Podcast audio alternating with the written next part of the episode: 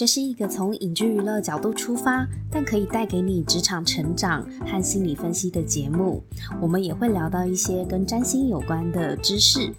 每一部影剧呢，我都会提供另类的观点，让你可以从中探索自己和了解他人。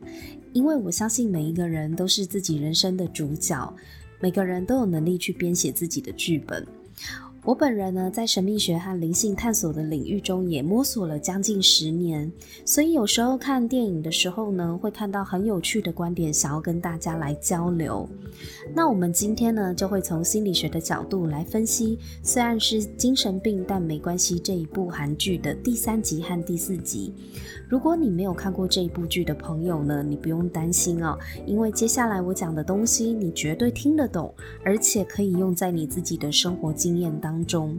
为了协助你更快的进入状况，我会先来简单介绍一下故事。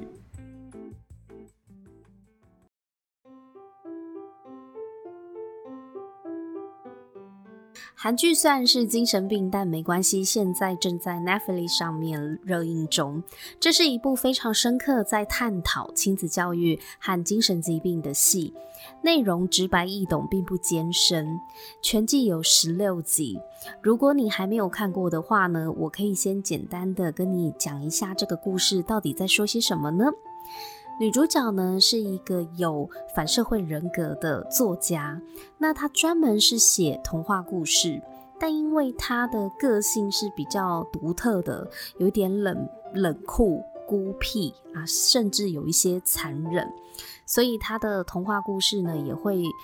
有一种比较惊悚的风格在。但是又有很深的寓意在里面，所以他其实作品卖得很好，是个非常畅销的童话故事的作家。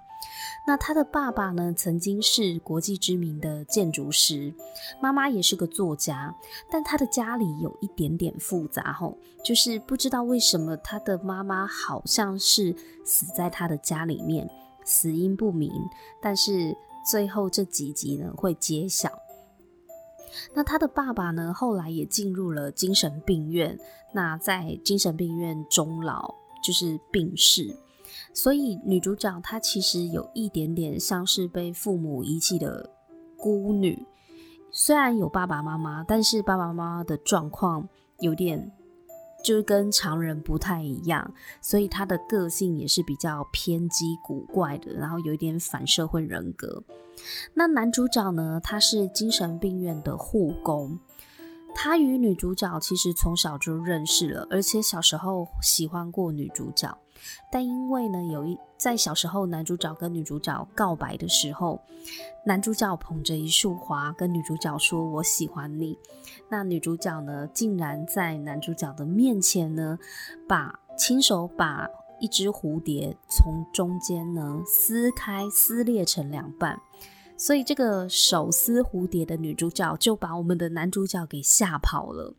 男主角的哥哥是有自闭症的，所以男主角从小就要背负着照顾哥哥的责任在。那这一部戏主要就是在讲。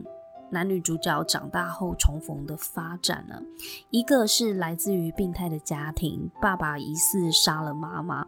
那另外一个呢，是常年要背负照顾有轻度自闭症的哥哥。所以其实两个心里都是有伤痕和阴影的人，如何互相疗愈、陪伴，直到彼此走出伤痛，我相信就是这一部韩剧的主轴。今天要跟大家讨论的是这部戏的第三集和第四集。这两集是一个完整的精神病患的故事。故事是描述有一位议员，他的小儿子被送入精神病院，原因是因为这个小儿子行为乖张，而且有暴露狂的倾向。那他爸爸正在拼下一届的选举连任，所以在近期的造势活动，他不希望小儿子这样子的行为造成他选举不好的负面形象，所以就把他送到精神病院去。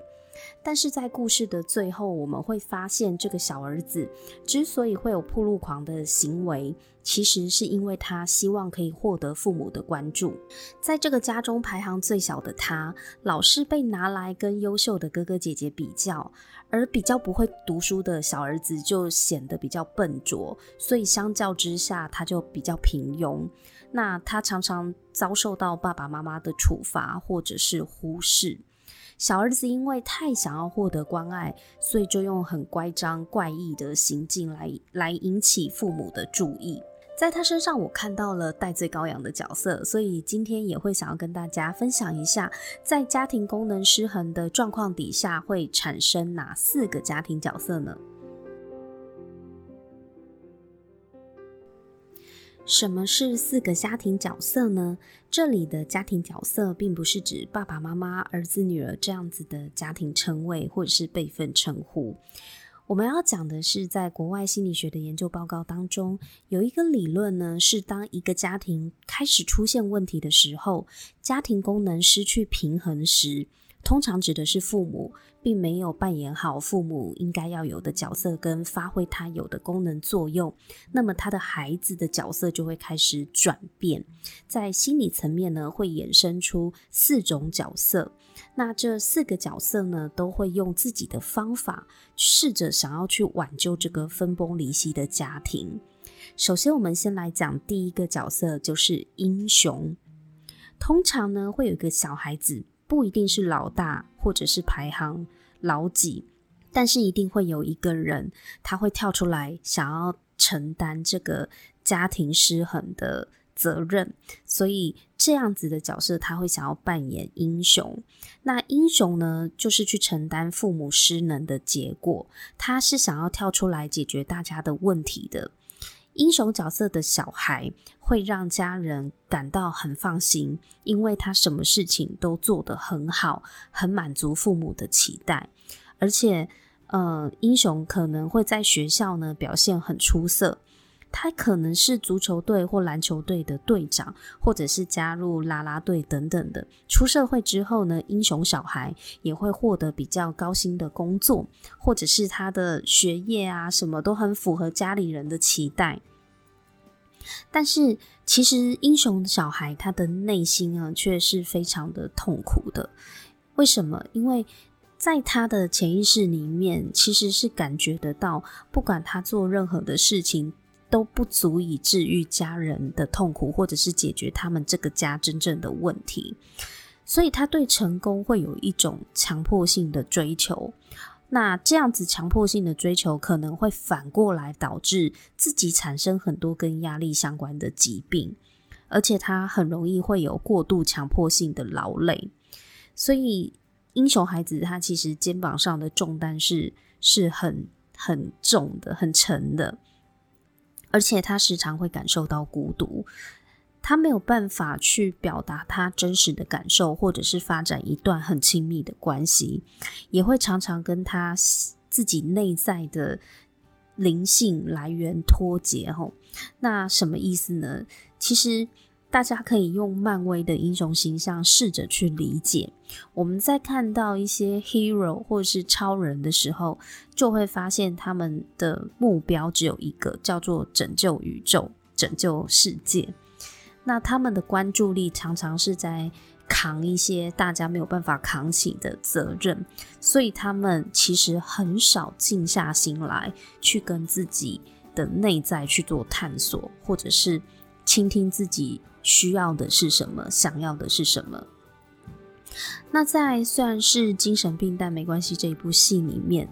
我其实从刚泰的身上就看到了，他就是英雄小孩。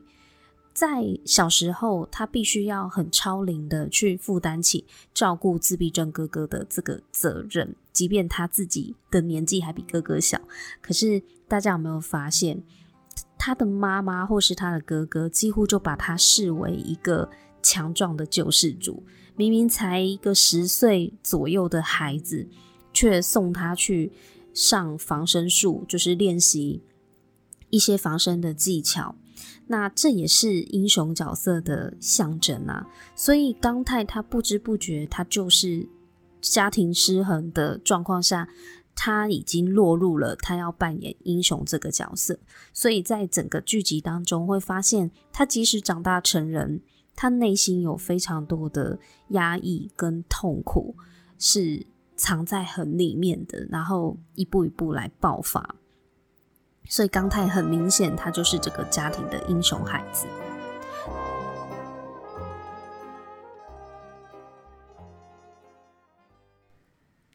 那第二个角色就是代罪羔羊。代罪羔羊小孩呢，通常都是家族里面的问题小孩，或者是麻烦制造机，就是让家人最头痛的那一位。也意味着这样子的孩子，其实脑袋是很聪明的，通常都不笨呢。只是说，代罪羔羊小孩在家庭成员当中所呈现的态度，往往也会比较对立，比较挑衅，感觉就比较敌对。而且他在学校的表现通常都不是很好，也很容易会染上一些恶习，抽烟啊、喝酒啊、吸毒啊、滥交等等的，比较偏激的话，有可能会去到这样子的一个习惯。那为什么他会成为这样子的一个家庭角色呢？其实某部分来说呢，他是在承受所有家家人集体潜意识投射的人。因为大家都不喜欢的事情，就会投射到他身上，在他身上就会出现这个家族最不想要的行为。那在家庭出现问题的时候呢，其实所有人都很无能为力嘛。那代罪羔羊小孩这个角色，他就会选择用这种自己当坏人的行为模式，让大家去转移注意力在自己身上。那转移注意力在自己身上的好处，就是大家就不用去面对家里真正的问题了，因为面对问题是很令人头痛的，而且又很无力的。所以这个小孩子呢，他会不自觉的就去扮演了罪人，所以他叫代罪羔羊嘛。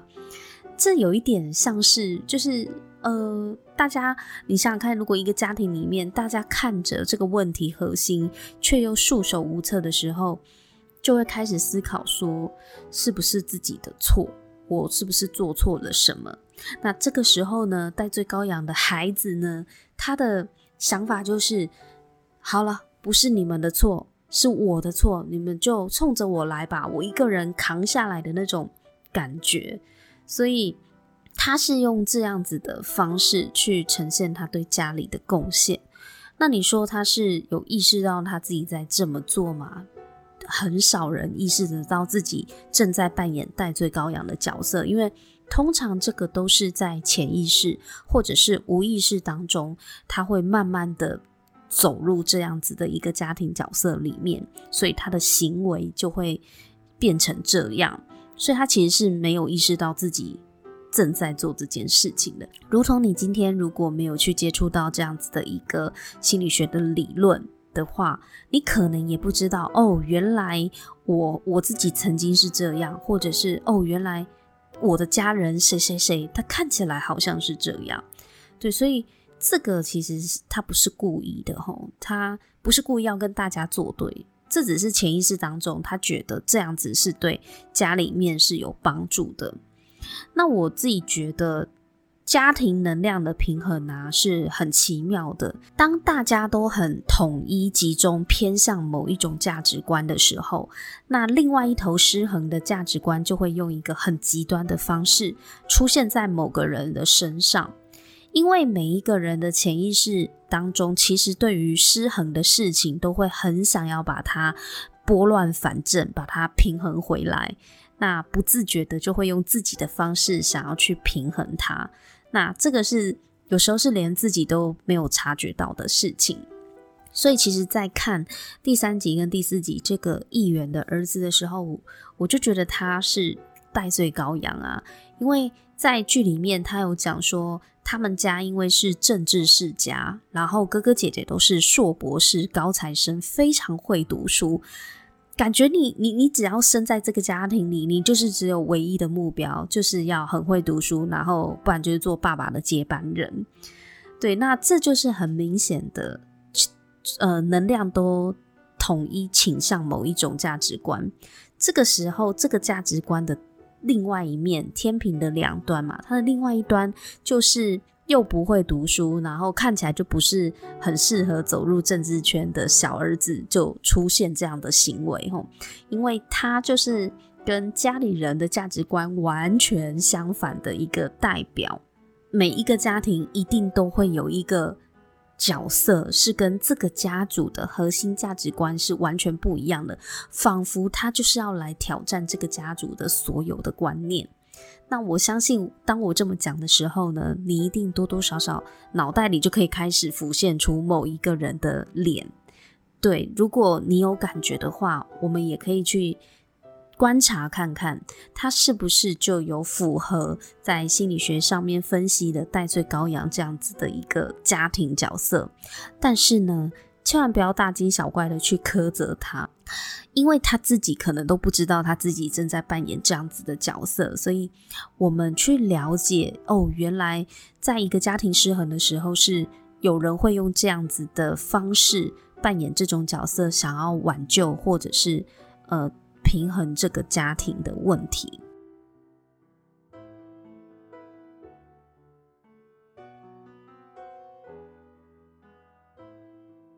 第三种角色就是迷失小孩，又可以称作隐形人。这是一个常常被忽略的小孩。你有没有发现，家族里面可能会有一个人，他是即使在场，存在感都很低。这种人就是迷失小孩，你也可以称为他隐形人。那他为什么会想要躲起来呢？因为他觉得自己不够好，他不想要造成家人的困扰，所以他认为躲起来，躲得远远的，只要远离家庭的问题的话，这对他来说是最安全的，而且对家人来说，他认为这样子比较好，不会给人家造成困扰、惹麻烦呢。但是迷失小孩，他其实是很孤独的，很内向害羞的。他在家里面常常会有一种被隔离在外的感觉，仿佛他是这个家的局外人。那他为了要生存，他也会选择去逃避问题，去回避有可能的混乱。所以在他父母亲的眼中，可能迷失迷失小孩看起来也是乖乖的，因为他本身就不会去给自己找麻烦嘛。他就是永远就是安安全全的乖宝宝，很保守，很内向，很害羞。那迷失小孩也不太喜欢跟家人有什么互动，他会比较是像孤独的独行侠一样，神秘到你永远都不知道他到底在做什么，他现在在干嘛，在哪一间公司上班，他到底在忙什么？他会低调隐形到你都没有发现他的存在，然后到最后你会发现你跟他好像很不熟。那他也不想要让你知道那么多，因为他的内在潜意识就是要避开家庭混乱。那迷失小孩有可能会为了要躲躲得远远的，他有可能会跑很远，住住在很远的地方，或者是嫁到国外啊，外派到外地去工作都有可能。总之，能离家里越远越好。迷失小孩通常在沟通上面也会出现一些困扰，因为刚刚这样听下来，他们这样子的一个潜意识就是会希望是自己活在自己的一个小圈圈是最安全的，所以他其实在与人交流上面，他比较难打开心房，就是比较在亲密关系互动上面，或者是跟建立关系方面是有一点困难的。那往往呢，他们也会否认自己的感觉哦，就是告诉自己说我没有感觉，没有感觉就不会有烦恼，这是他们的逻辑，因为他们面对现实的方式就是从现实中登出，这是在他们的呃潜意识里面，他会觉得这一切与我无关，他跟外界会做好切割。避免自己受到牵连，这也是他求存的方式。而且他想要逃避问题嘛，刚刚有讲，他其实很想要回避家里的混乱，想要逃避家庭的问题的话，他也有可能会常常生病哦。因为常常生病的人，大家都不会期待他可以解决什么问题。所以，如果有一个家里面某一个孩子，他常常体弱多病，生病的次数、频率或严重程度，都是所有孩子里面最高的那一个的话，也有可能他其实内在不自觉的在扮演迷失小孩这样子的角色。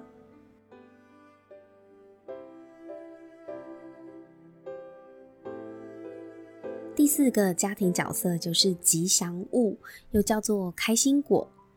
有一种小孩呢，他在家庭中时常扮演着开心果，他是负责逗大家笑的那个人，或者是在家庭气氛呢开始要变僵硬的时候呢，通常呢开心果小孩他就会出来打圆场，用幽默的方式去转移大家的注意力。他的幽默也可以理解，就是他会用诙谐的方式来传达家族成员被压抑的情绪，例如悲伤啊、愤怒啊，或是比较负面的情绪。他把大家不敢摊开来讲的话呢，都会用一种比较诙谐、轻松的方式、讽刺的方式来表达出来。而这些娱乐效果是一种家庭冲突的调节剂，但是娱乐并没有办法真的解决问题的根本，所以。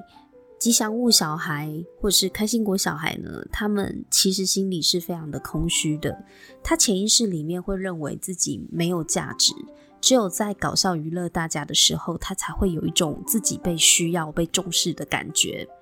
吉祥物小孩可能也会被过度保护，因为他们其实非常的可爱，而且很讨喜，所以在家族里面都是大家会比较照顾他的那个对象。那导致他的心智年龄有可能会一直处于不想长大的心理状态。那也因为他一直负责要娱乐大家嘛，所以。吉祥物小孩他就必须要隐藏自己的悲伤或是负面情绪，因为他其实心里知道家里没有办法再承受过多的悲伤了，已经饱和了，那他就不可以再把他自己的悲伤再显现出来丢给家人，所以他们会习惯把自己的负面情绪呢压在心里最深的地方。听完之后，是不是大家多少都会想起某些人呢？或者是觉得自己就好像上面这四种的某一种？不过，请不要过度担心哦，并不是每一个家里表现优秀的都是。在扮演英雄角色，或者是个性天生就比较乐观搞笑的人，就是家里失衡的开心果。这是一种潜意识的状态造成的行为结果，并不代表这个人他是有意识的在做这样的事情。那到底这个人有没有落入这样子的家庭角色循环呢？这只有当事人才知道，而且必须要当事人拥有有醒觉能力。他才有办法从一个第三者比较客观的角度去看待他自己跟家人互动的关系，而家里的人呢，如果越是用力扮演着上面这四种角色的话，那家庭功能就会越失衡，越失衡呢，就会驱动家庭成员要用这种角色扮演的方式来救这个家，然后呢，就落入了恶性循环。那要如何打破呢？唯一的办法就是从自己醒觉开始，停止扮演你的角色。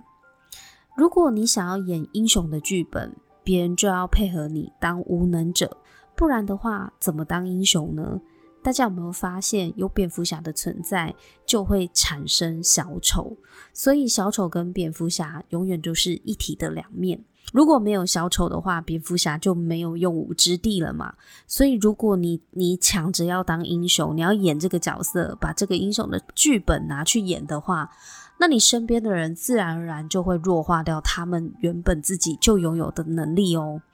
那如果你把自己定位为戴罪羔羊的话，你会发现自己为什么常常无法克制的想要跟这个世界对立跟叛逆哦。你会很用力的跟你的家人对干，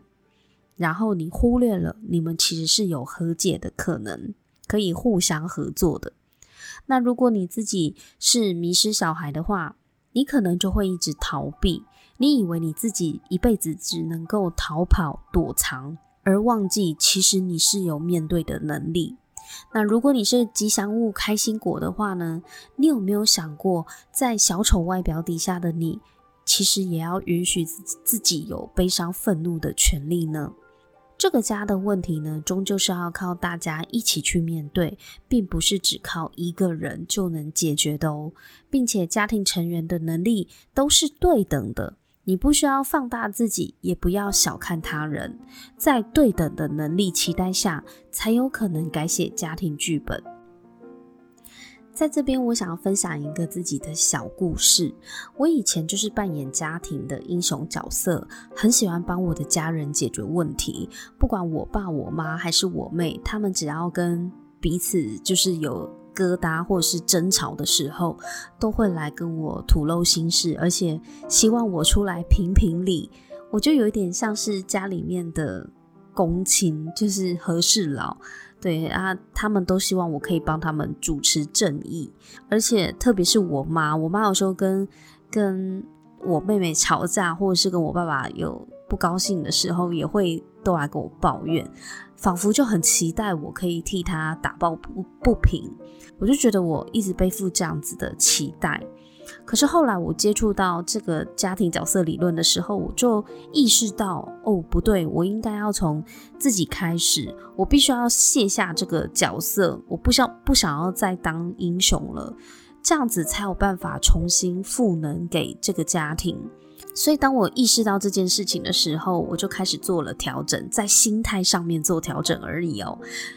我妈又来找我聊心事的时候，我一样会去倾听她，但是内心已经不再感到焦虑或是压力很大，好像一定要做些什么来回应她，我就没有这层顾忌在了，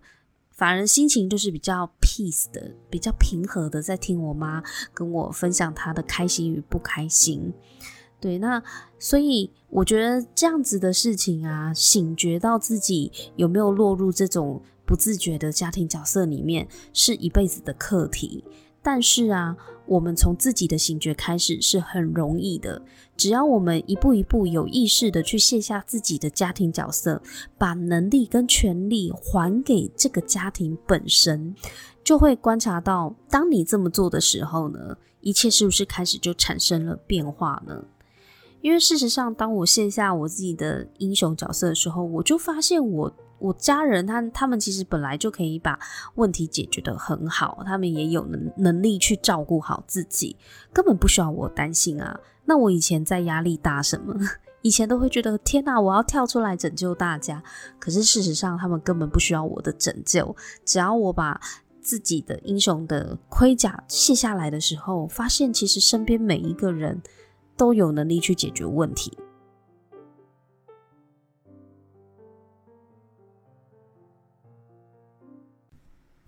希望今天分享的内容呢，对你会有帮助。我也邀请你帮我打新评分和留言。如果你有想起身边哪些朋友也卡在这样子的家庭问题当中，或许你可以把我的节目分享给他，让他听听看。看电影陪陪你这个节目在 Apple Podcast 或者是 Spotify 上面呢都有上架哦。不管你是 iOS 还是 Android 系统的朋友，都欢迎订阅我的节目。下一集我们会从占星的角度来分析，虽然是精神病，但没关系这部戏。这是一部非常精彩的冥王星的戏。如果你不想要错过下一集这么精彩的看电影学占星的话呢，请记得订阅我的节目，就不会错过新的一集上架通知喽。我们下次再见，拜拜。